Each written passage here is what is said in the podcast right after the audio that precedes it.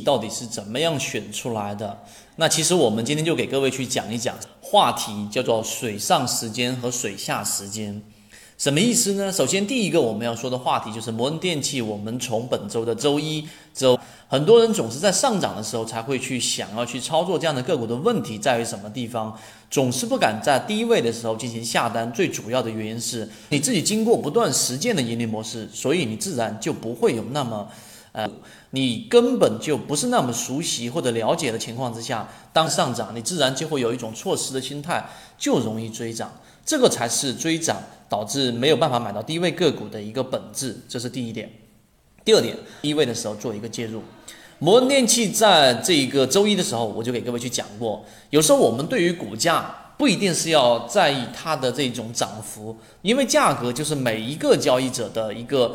投票的结果真金白银，我在近期波段的一个新高十二块四毛三，这个价格，这个前面的新高比作一个水面，它大部分时间是盘整在水上，就意味着这样的个股本身就是一个在突破的一个形态。那么这个水上时间其实还有一个背后的逻辑，就是在前面新金把股价推到了已经可以让它解套的位置了。那这种情况之下，你想啊？对不对？那如果是一只有主力的股票，怎么可能会让前面短期赚起小幅盈利的出来？为什么？一定就是为了要把你的筹码给洗出来。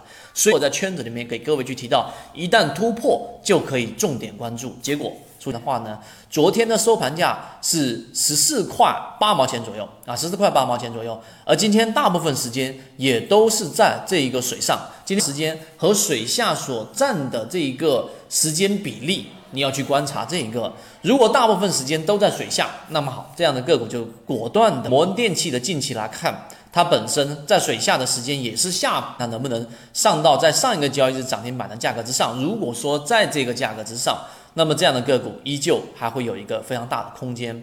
当然，所有的方法都是化，然后我们的成功率才能往上提高。所以今天我们三分钟讲的水上是有很大帮助的。今天三分钟就讲那么多，希望对各位来说有所帮助。想要看到水上水下的完整版视频，然后就可以直接找到我们的圈子。好，今天讲这么多，各位再见。